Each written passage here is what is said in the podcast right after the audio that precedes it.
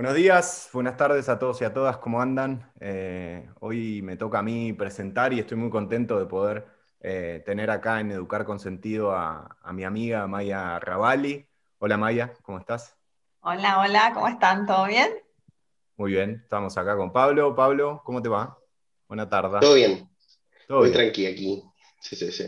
Bueno, hoy tenemos tenemos el lujo de tener a Maya. Maya es eh, la Global Chief of Youth Engagement. Me irá. Eh, me salió, me salió de corrido. Lo tuve que googlear, Maya, porque, eh, bueno, Maya fue muchos años la, encargada de comunicación de UNICEF Argentina y nos conocimos desde Faro Digital, en verdad, desde la época de, de, Ministerios de Justicia. Hemos compartido muchos años de trabajo en alianza con UNICEF tratando de generar contenido, generar campañas, generar activismo, conectar eh, las juventudes con todo, con todo lo que se viene trabajando en materia de, derechos humanos principalmente. Eh, así que, bueno, la tenemos un ratito hoy para, para poder conversar sobre algunos temas y mm, para arrancar, te hago la pregunta personal que siempre hacemos. Sabemos, yo sé que estuviste en Argentina y ahora estás en Nueva York. Eh, preguntarte cómo estás, cómo la estás viviendo, esta situación que se nos alargó un poquito y parece que se nos va a alargar un tiempo más. Así que, bueno, ¿cómo, cómo te sentís, Maya, hoy? Bueno, primero gracias por la invitación. Es un placer estar con, con vos, ese, y con, y con Pablo, y con todas las personas que nos están mirando del, otro lado. Estoy bien, la verdad que yo soy una privilegiada, tengo trabajo, puedo ejercer mi trabajo, tengo un techo, eh, tengo comida. Eh, mi familia está bien, eh, pero bueno, nada, preocupada, digamos, también un poco por la, por la situación y la evolución. Hoy, digamos, más o menos hace ya un año que estamos todos atravesando esta, esta pandemia y, vemos claramente, digamos, cuáles son las implicancias directas en términos de la vida de las personas, el, trabajo, las oportunidades y nada, claramente eso me, me, afecta, afecta a mi trabajo, hizo que, digamos, que todo mi trabajo y, y, mis planes eh, cambiaran, pero también, digamos, con cierta esperanza de sentir que, bueno, que puede haber una luz y que puede haber ciertos cambios que sean, que sean positivos. Así que nada, trabajando más que nada para, para eso. Muy bien. Eh, Maya. Dale, va, vos, Pablo. Vale. Entrale. Vale. No, no. Eh, bueno, primero, obviamente, gracias por estar aquí. A nosotros nos interesa un montón conocer tu opinión y también el posicionamiento institucional que habéis tenido ante un tema global que, que sin duda ha sido eh, algo que ha alterado las agendas, ¿no? las agendas top-down, bottom-up. En ese sentido, particularmente a, vosotros con todos vuestros proyectos y todo lo que estáis haciendo, ¿cómo os afectó el, este, este cambio? Hace tiempo hablábamos justamente con Cristóbal Cobo sobre cómo se destruye la Agenda 2030, por ejemplo, con el COVID y los énfasis los presupuestos empiezan a cambiar, cómo él desde su posición en el propio Banco Mundial. A ti, a vuestro equipo, a vuestro trabajo, a vuestro proyecto, a vuestra institución, ¿cómo ha afectado el COVID? Bueno, hay como muchas ah, áreas en términos de cómo nos afectó. Primero, digamos, en términos de lo que es la, propia dinámica, en la propia operación. Eh, nosotros básicamente de un día para el otro en, la oficina central de Nueva York que está está acá en Nueva York y en muchas de las otras oficinas, en distintos momentos, pero más o menos todos al mismo tiempo, tuvimos que cambiar nuestra modalidad de trabajo, digamos, de pasar de tener eh, toda, la, toda la planta de la oficina trabajando de forma presencial, tenemos que hacer el switch como todo el mundo a un, formato digital y virtual, adaptando, digamos, las tecnologías, las, reuniones, las, las, dinámicas de los equipos, eh, absolutamente todo, y, digamos, hacerlo de una forma que sea efectiva para poder dar respuesta a la, a la emergencia. UNICEF es un fondo que se creó, digamos, después de la Segunda Guerra Mundial, eh, y es un fondo que está básicamente dedicado a, los temas de, emergencias, con lo cual hay muchísima experiencia en cómo responder, pero en ese sentido también nosotros nos vimos afectados en nuestra, en nuestra implementación. Y después, eh, básicamente los planes se alteraron, digamos, de, todos los equipos y de, todas las secciones que trabajan en todos los temas. Claramente el tema de COVID fue el eje central del trabajo. Eh, ahora particularmente UNICEF está trabajando en, COVAX, en, la distribución de vacunas, eh, y digamos esas son las prioridades. Y particularmente lo que tiene que ver con mi equipo, como, como ese decía, yo trabajo en el área de participación juvenil, eh, y desde el primer momento de la pandemia, básicamente lo que, fue, lo que hicimos fue tratar de entender cómo era la situación de los jóvenes, cómo los estaba afectando. Hicimos encuestas, eh, desarrollamos eh, manuales para las oficinas de, país. Nosotros trabajamos con más de 190 países para que pudieran incorporar a los jóvenes como parte de la respuesta, ¿no? No como parte del meros beneficiarios, si se quiere, de la comunicación, sino como sujetos activos que podían contribuir con distintas acciones, desde acciones tan simples como compartir información fidedigna en las redes sociales, hasta llamar a sus abuelos para ver cómo estaban, hasta hacer las compras. Eh, y siempre, digamos, buscamos trabajar ese eje activo de, de los jóvenes como parte de la respuesta con la evolución de la pandemia, digamos, esas acciones se fueron trabajando, hemos seguido indagando y haciendo distintos tipos de, encuestas para entender mejor cuál era la percepción. Trabajamos también el tema de desinformación. Eh, bueno, nada, hubo, hubo, y hay un trabajo bastante diverso eh, en este contexto. Y ahí puntualmente con las juventudes, eh, ¿identificaron con tu equipo eh, cuáles fueron las principales necesidades que habían en esta población. Digo, hay un sinfín de, esfuerzos, de estudios, eh, no, sé, los docentes y las docentes en las escuelas, en las universidades, preocupadas por eh, cómo estaban viviendo sus estudiantes esta situación. y, no, sé, te, pregunto si puntualmente desde, desde tu equipo, desde, desde algún desde algún capítulo de algún país de UNICEF, detectaron algo particular sobre qué necesidades estaban teniendo eh, las y los jóvenes? Claramente el tema de, educación fue el tema central que, surgió, digamos, de, todos los análisis que, se hicieron, el acceso a la educación y el acceso a la, a la información, digamos, y la importancia también de la, de la conectividad como un mecanismo para, acceder a, los distintos aprendizajes. Y ahí, nada, digamos, trabajando bastante en distintos ámbitos, desde alianzas público-privadas con empresas de, telecomunicaciones, hasta, digamos, básicamente trabajar con los, con los gobiernos para poder explorar alternativas para mantener las escuelas abiertas, alternativas para poder proveer de conectividad eh, a los jóvenes. Ese diría que es como el, eje central. Y en paralelo, digamos, algo que también surge bastante fuerte de, las encuestas, son los temas de salud mental, mm. salud mental en, su espectro más, más amplio, um, eh, que también aparece bastante fuerte en, los jóvenes. Y este eh, tema, Maya, que acá en España lo venimos empezando a escuchar, sobre todo en el Congreso, hay, hay diputados que están empezando a, plantear que, creo que el dato era que 6 de 10 personas que habían consultado la seguridad social habían planteado una demanda de, recibir tratamiento gratuito de salud mental porque es algo que va por afuera. ¿Crees que, que es un tema que, bueno, ni hablar por lo que mencionás que las juventudes lo están planteando o demandando? pero ¿crees que, va a ser un tema central cuando todo esto pase o, desde ahora quizás? Sí, definitivamente sí. Creo que desde, distintas manifestaciones, nosotros hicimos una, una convocatoria a, a jóvenes para que hagan ilustraciones que reflejen su, situación en el marco de la, de la pandemia eh, y del COVID-19. Muchas de esas ilustraciones tenían que ver con temas de, de salud mental, con lo cual digo, desde lo más primario, que puede ser un, un dibujo, surgía, digamos, estas necesidades, temas que tienen que ver con la violencia, con... Eh, con la soledad, con la falta de comunicación eh, a nivel de los hogares, sí, claramente. Y, en ese sentido, digamos, las, las respuestas que, que, puede haber realmente son, son múltiples.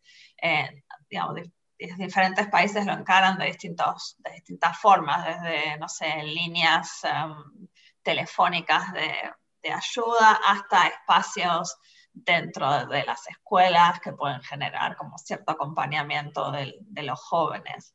Pero sí, es, claramente una de las, de las prioridades. Eh, Maya, eh, quiero quedarme todavía en ese tema, el tema de la salud mental de los jóvenes siempre ha sido un tema, eh, no te digo tabú, pero que no, no se le da una, una relevancia sustantiva y eh, Ezequiel contaba recién aquí el caso de España, un país desarrollado, donde, por ejemplo, un diputado la semana pasada, no sé si que se llama Íñigo Rejón, dijo que lo que explicaba Ezequiel, y la, oposición le respondió de una manera burda, es decir, como burlándose, ¿no? como, vete al médico, o sea, fue, y fue todo un, un estallido, un debate justamente de la poca importancia que se le daba a la salud mental en todo ámbito de, de, grupos etarios, pero particularmente en el caso de los jóvenes, ¿no? que, en realidad presentan también unos indicios de ansiedad sustantivo más reforzado e intensificado con el confinamiento, que, de una u otra manera es, es, el periodo donde ellos tienden a, a disfrutar de los espacios al aire libre y se han visto privados. Tú recién mencionabas que han hecho estudios, han hecho, han hecho eh, algunos acercamientos, también algunos lineamientos.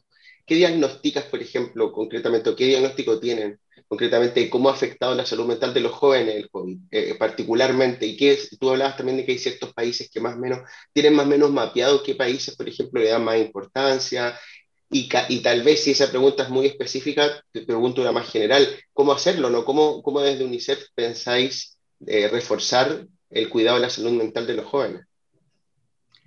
Empiezo si querés por, empiezo si querés por esta. Eh, básicamente, una de las, las, cuestiones más fundamentales es poder hablar del, del, tema. Como vos decías, es un tema que muchas veces está invisibilizado por un lado y por otro lado estigmatizado. Entonces poder, digamos, desasociar el estigma del, del, tema es sumamente importante y visibilizarlo es una, de las, eh, es una de las formas de poder contribuir al diálogo y a la, a discusión y a ponerlo en agenda.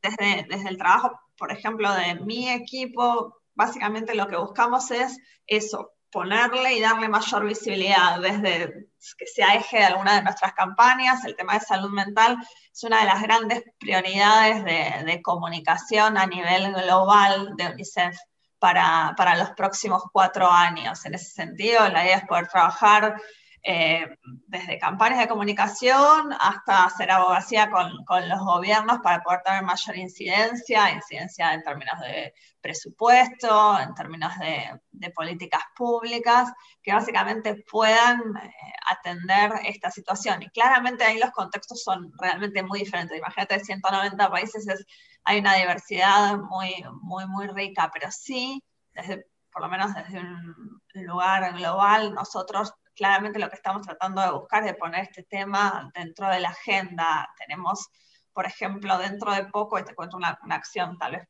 eh, pequeña, pero simplemente ilustrativa, eh, tenemos planeado para agosto una mediatón, que es como una especie de hackathon, pero dedicada a generar contenidos. Entonces, eh, es una hackathon abierta para jóvenes creadores de contenidos. Y uno de sus ejes temáticos de, de, del trabajo es la salud mental.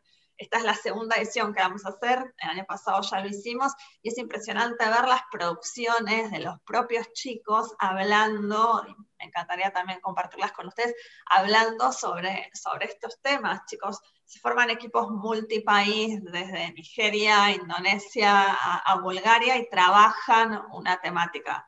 Y, y nada, realmente es eh, muy iluminador ver lo que, lo que ellos plantean. También es importante generar estos espacios para que no sean solamente la academia, los adultos, los, los gobiernos, los políticos hablando del tema, sino los, propios jóvenes y que puedan contar específicamente a ellos qué les pasa, qué les pasa con el encierro, qué les pasa con la imposibilidad de tocar a sus, a sus amigos. Eh, nada, de, de, los miedos propios de poder salir a la calle. Bueno, hay que, hay que buscar más esos espacios. Total, Eh... un, segundo, una, una, cuña de estas que te gusta meter a ti, a veces la verdad meter yo. Eh, en distintos países también los jóvenes han sido como, eh, te, pregunto tu opinión profesional, pero también desde, vuestro organismo, no sé cómo lo, si lo, estáis observando. Eh, ha pasado en Chile con el estallido social y todo lo que ha sucedido, que ha sido un movimiento liderado por jóvenes, y ha pasado acá en España también con, bueno, la gota que rebalsó el vaso fue la detención de un rapero, ¿no? que, que dijo algunas letras con, contra la monarquía, pero en general la mayoría de las movilizaciones han sido lideradas por los jóvenes en, el plan de buscar libertad porque esta situación de, lo que tú decías recién, esta situación de confinamiento ya no les da más, es decir, ya, ya no, no pueden estar en casa por la necesidad de socializar, pero hemos visto que ha habido una censura hacia, hacia el derecho de, malestar, ¿no? de sentir em, malestar de parte de los jóvenes en este proceso. Y en muchos casos, por ejemplo, lo hemos visto acá, se ha estigmatizado al, joven y se le ha quitado el valor al hecho de, su queja, eh, eh, situándola en un plano de menor relevancia considerando el escenario pandémico que vivimos. Pero es un, es, un, es un, fenómeno que cada, cada vez más crece y que cada vez se hace más visible este, este, esta situación de descontento, de, de, malestar, de ver con dificultad el futuro de parte de los jóvenes. No sé cómo vosotros abordáis esta situación, ¿no? Es decir, cómo los jóvenes ahora pueden encontrarle un sentido al, al, al, vivir en un territorio, al confiar en un modelo de desarrollo, a ir a la escuela, cuando todo se ha tensado, ¿no? Y cuando justamente lo que ha pasado con la, con la, con la pandemia es que muchos de estos sentidos se han cuestionado. No sé si trabajáis eso un poco también, volver a seguir confiando en ser parte de una sociedad, de un proyecto común. Ay, es súper interesante la reflexión que haces y hay, muchos aspectos. Yo creo que obviamente este contexto eh, enfatizó, digamos, algunas perspectivas que, digamos, también ocurrían antes, es decir, en el sentido de que en determinadas situaciones particulares, digo, muchas veces las opiniones de los jóvenes y de los chicos, de los, de los niños también, digo, son poco tenidos en cuenta. Eh, vivimos en sociedades que son plenamente adultocéntricas, con el, el eje puesto, en los adultos, entonces poder generar espacios reales de escucha y de incidencia para los jóvenes es complejo. En parte, digo, nuestro, nuestro trabajo es poder generar y abrir más eh, oportunidades, también generar espacios de, diálogo intergeneracional, porque entendemos que la construcción es, con todos eh, y, las discusiones son necesarias, digamos, todos los actores. Eh, son procesos complejos eh, y, que, y, que, nada, que llevarán y que, llevará tiempo y digamos y que hay evoluciones y que hay evoluciones diversas pero para eso digo, yo creo profundamente en, en, el rol que tienen los jóvenes en transformar las sociedades en, mejores eh. bien em, a ver UNICEF está más o menos de mitad del siglo pasado, eh, cuando solamente teníamos el espacio público, digamos, lo que nosotros adultos conocemos como el mundo real, ¿no? Pero hace un tiempo creamos como humanidad otro nuevo espacio público que es el digital y que Maya, desde, desde Argentina vos venías trabajando muchísimo en cuestiones de ciudadanía, ¿no? De cómo poder llevar los derechos humanos a espacios digitales. Y, en algún punto todo el trabajo que, veníamos haciendo desde Faro, desde UNICEF Argentina, y, me consta que, vos en tu nuevo rol también eh, lo haces, llega la pandemia y se digitaliza gran parte o, casi toda nuestra vida durante muchísimo tiempo. Entonces en algún punto eh, te, te pregunto ahí cómo, ¿Cómo, cómo, cómo lo transitaron ustedes como equipo? ¿Cómo, cómo lo pensaste también vos como, como, persona que estabas empapada en estas tensiones sociales que había en Internet? Y ahora de repente los que no estábamos, la gran mayoría llegamos, obviamente hay una mitad de la población desconectada, pero digo, eh, no te agarró en pañales, por así decir, porque ya venías hace años masticando estos temas. Y, qué diagnóstico haces respecto a, a, a, cómo está la situación ahora, ¿no? Se, enfatizaron esas problemáticas, surgieron otras nuevas. ¿Cómo lo ves? Claramente uno de los grandes pilares de, nuestro trabajo está vinculado con, las plataformas digitales. desde el hecho de que somos una oficina global en la que no trabajamos con un territorio específico, sino, digamos, con jóvenes alrededor del mundo, entonces las, plataformas constituyen un espacio central para nuestro trabajo. Particularmente nosotros coordinamos dos plataformas, una que se llama Las Voces de la Juventud y otra plataforma que se llama EU Report, que es una plataforma de, participación juvenil eh, que incluye encuestas y acciones de, movilización social. Eh, en ese sentido, lo que nosotros buscamos en, este contexto fue ponerlas al servicio de los, de y de las jóvenes. Y algunas de las cosas que observamos sí fue, digamos, que había mayor conexión, había mayor participación, sobre todo en los primeros, en los primeros ocho meses de la pandemia, el volumen de participación se incrementó y eso eh, coincidíamos con la evidencia que hay a nivel global, que hubo mayor o mayor cantidad de, consumos digitales. Eh, hay una necesidad fuerte de, información, digamos, la información que se consumía estaba muy vinculada con, con la pandemia, con las medidas de prevención. Em, también, digamos, en los aspectos negativos lo que vimos es un incremento de la, de la desinformación dentro de las, de las redes la, Organización Mundial de la Salud habla de una infodemia, ¿no? Es un volumen tan grande de información que contiene grandes porcentajes de, información que, tiene errores. Eh, este claramente, digamos, es uno de los grandes, es uno de los grandes temas. También otra de las cuestiones que, observamos en, este tiempo, que muchas veces se acentuó, fueron los discursos de odio en las propias, en las plataformas, con algunas medidas de parte de los, ah, de los grandes grupos tecnológicos, pero todavía, digamos, no una clara posición en términos de auto, autorregulación. Y bueno, parece que ahí queda un, queda un camino importante para poder recorrer y, trabajar en esas temáticas. Total.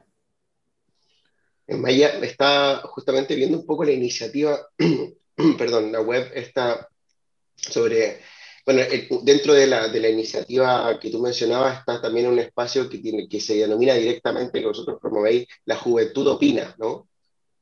Que, que, que se ve muy interesante porque tiene dos focos y, y, me gustaría por, eh, saber, por ejemplo, cómo estáis trabajando estos focos. Por un lado, la necesidad de la inserción en la escuela, que tienen miles y millones de jóvenes en el mundo. Aquí se, se plantea una cifra escalofriante, 200 millones a día de hoy. No sé si tienen también mapeado, se, están dando muchos datos últimamente, que ha habido mayor deserción con el COVID, de hecho, hoy en día. Es decir, hay países que ya lo manifiestan.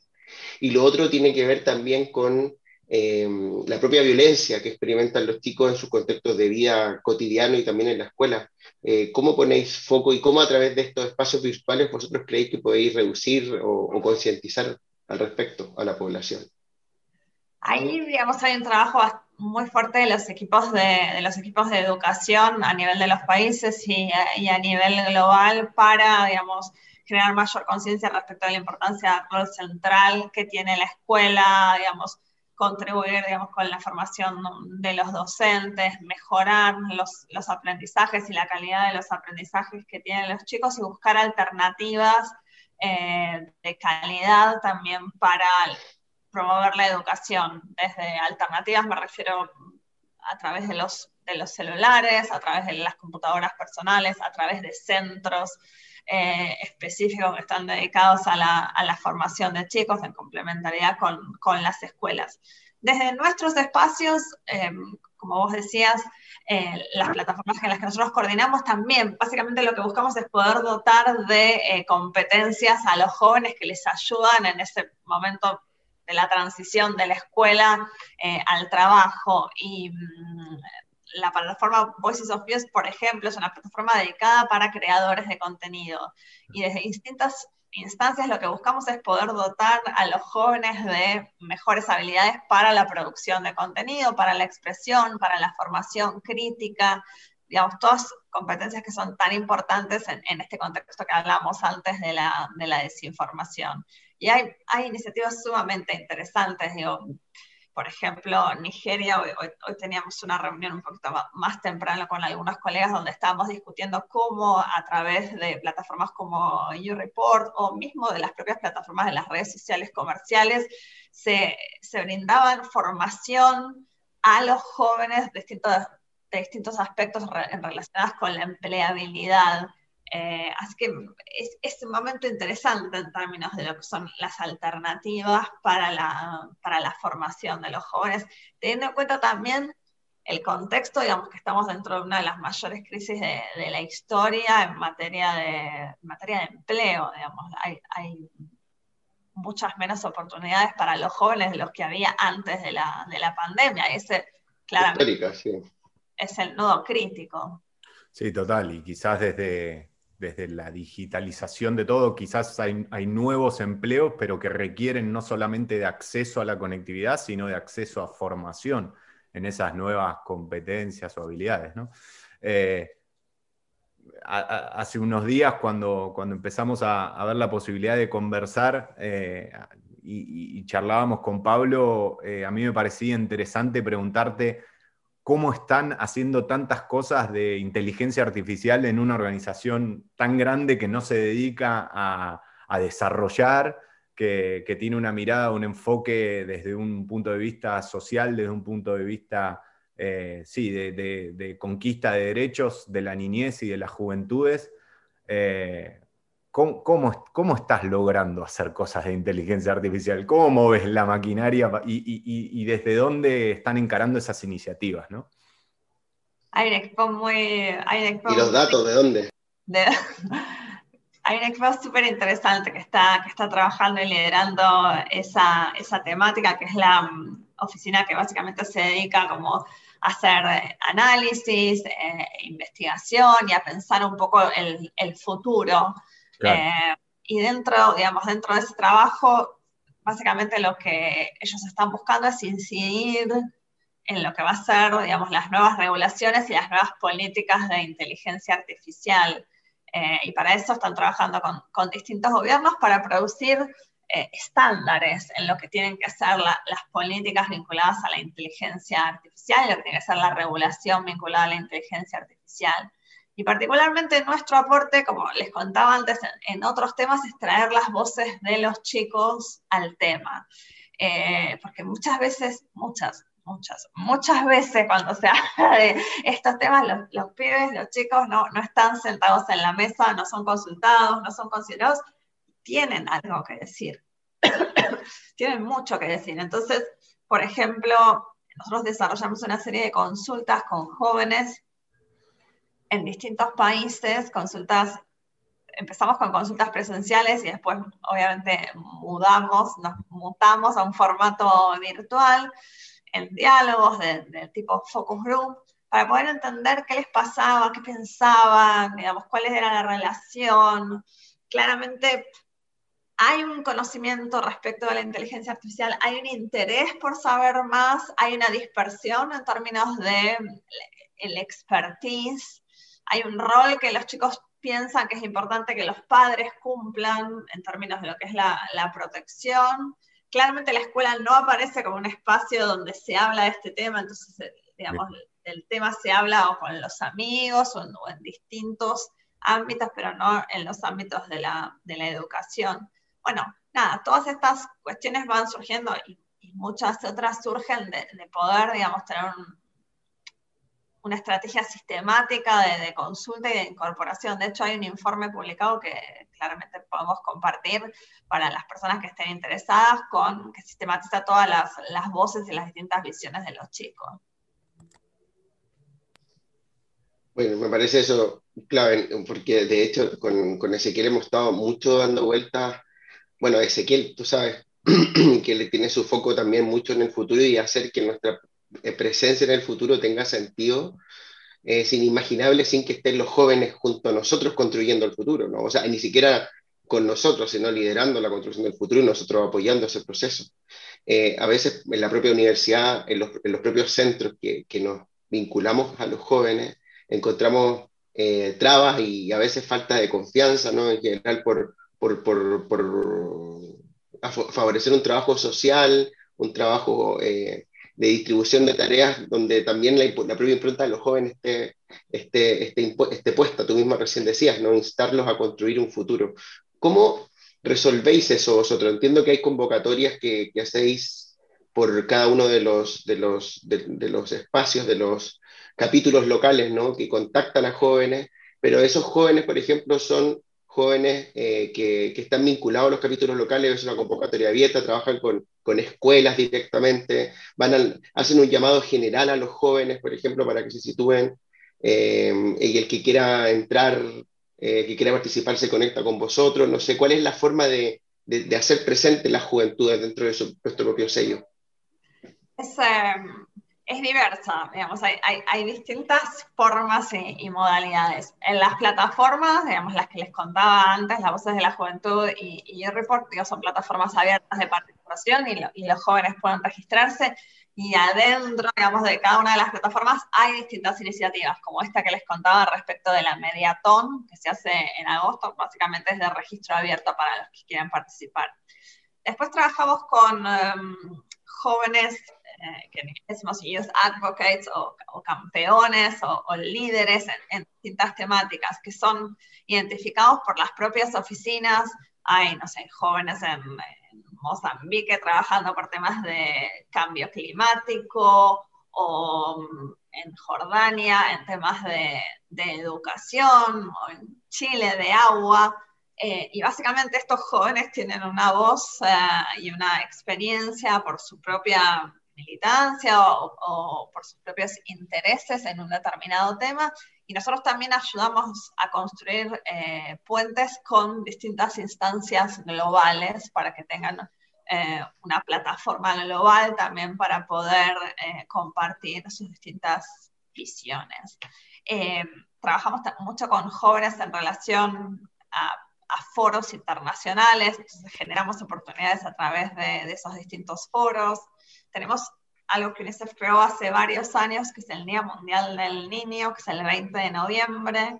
Es una campaña gigantesca y es una plataforma genial para posicionar las voces de los chicos y ahí, digamos, cada una de las oficinas trabaja distintas modalidades eh, y, es, y, son buenas, buenas oportunidades. Pero bueno, nada, hay, hay, hay muchas formas. Bien. Eh... Te voy a hacer una pregunta más, pero a nivel, a nivel personal. Eh, ¿Hay algo de, esta experiencia? Vos siempre fuiste de trabajar en, oficina y, te tocó ahora hacer eh, full time en, en, tu casa. ¿Hay algo de, de, lo, de lo digital? Digo, ¿Cómo ves los modelos híbridos de trabajo? ¿Crees que, que como sociedad, a nivel laboral, pero también... Eh, has sido profe de universidad a nivel universitario, ¿cómo ves de, no sé, sobrinos o de hijos de amigos, el tema escolar? ¿Crees que, vamos a combinar? No, no, te pido futurología, es eh, una intuición que tengas y, y, preguntarte también qué de lo anterior a, nivel laboral extrañas, que creo que sé que vas a contestar. Pero bueno, te yo creo que a mí me parece muy interesante la modalidad que, que estamos teniendo. Particularmente en mi caso, parte de mi equipo eh, está distribuido globalmente, es decir, parte, parte de mi equipo está en Egipto, en Copenhague, en Kenia, en Panamá. Entonces, por la propia dinámica de nuestro equipo, nosotros trabajábamos eh, de forma distribuida. Sin embargo, la, la mayoría de los, de los miembros del equipo están en Nueva York creo que esto nos, da una, gimnasia diferente y nos permite incorporar mucha más conciencia de lo que implica eh, la, cuestión remota. Yo creo que es interesante, me parece que, vamos hacia un modelo híbrido, me parece que es, difícil pensar que vamos a volver al mismo formato que el anterior. Eh, y de las cosas que extraño, extraño los abrazos, eh, extraño la posibilidad de, de, poder mirar a los ojos a, a, a las personas. Si bien digo, nosotros no, nos estamos viendo a través de la pantalla, claramente no, no termina de ser, eh, de, ser lo mismo. Entonces, me parece que, lo importante es poder encontrar esos equilibrios, esos equilibrios híbridos que incluirán lo virtual y lo, presencial. Eh, y eso, digamos, en el mundo del trabajo, creo que el mundo de la, mundo de la educación universitaria y el mundo de la educación primaria y secundaria son, diferentes y, que requieren muchísimo más, más análisis. Eh, esta es la última pregunta que yo te. Eh, es una pregunta abierta simplemente para que tú misma nos pongas los énfasis de UNICEF en el presente y futuro, alguna convocatoria, algún, eh, alguna iniciativa, alguna, pronto algún informe que saldrá que tendríamos que poner atención, alguna línea de trabajo que se ha abierto que quisieras destacar a partir de ahora con todo lo que hemos, viviendo, lo que hemos vivido, lo que nos toca por vivir. Gracias. eh, varias nos toca, dentro de poco la posibilidad de, tener una convocatoria bastante grande para esto que les contaba, que es el, Día Mundial del Niño, aunque es el, 20 de noviembre, ya estamos empezando, digamos, con, con, nuestros planes, e invitar a todos los jóvenes y a todos los chicos que quieran sumarse eh, nuestra plataforma es Las Voces de la Juventud, ahí digamos, pueden hacerlo, pueden registrarse, pueden compartir sus visiones, eh, videos, digamos, en distintos formatos pueden construir, digamos, y compartir su visión sobre esta situación en la multiplicidad de temas que, que, les interesen. Así que, más que nada, invitarlos a que participen allí, también invitarlos a que se sumen a, a YouReport eh, y que participen de las encuestas. Eh, siempre es bueno poder generar esos espacios de escucha formal. Nosotros realmente tomamos muy en serio las opiniones que nos dan, generamos informes, reportes y con eso tratamos de hacer incidencia. Así que cuantas más voces sean, digamos, mayor nivel de representatividad vamos a poder tener. Eh, y sí, los dejo con eso. Me parece que es un buen resumen de lo que se viene. Muy bien. Eh, bueno, Maya, eh, agradecerte por este espacio, por este rato. Yo voy a agregar, eh, hay, un, hay una película que trata de, pero me lo vas a completar vos, una película en Netflix para recomendarle a todos los que nos ven, de una persona que estaba en UNICEF, que era, era representante de Brasil, ¿puede ser? Ah, de Naciones Unidas.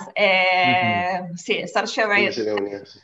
Sí. Esa para el que no lo vio me parece que es algo, eh, es un imperdible y que refleja un poquito el, trabajo de territorio y de compromiso de, muchas de las personas que trabajan en, esta organización internacional. Así que estamos muy contentos de, de poder haberte tenido acá con nosotros, que pases un rato. Esperemos que, no te hayas aburrido con nuestras reflexiones o nuestras preguntas.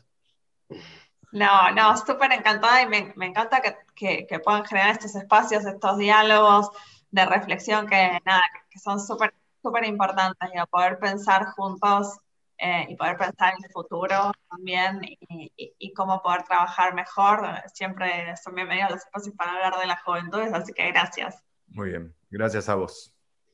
Un abrazo.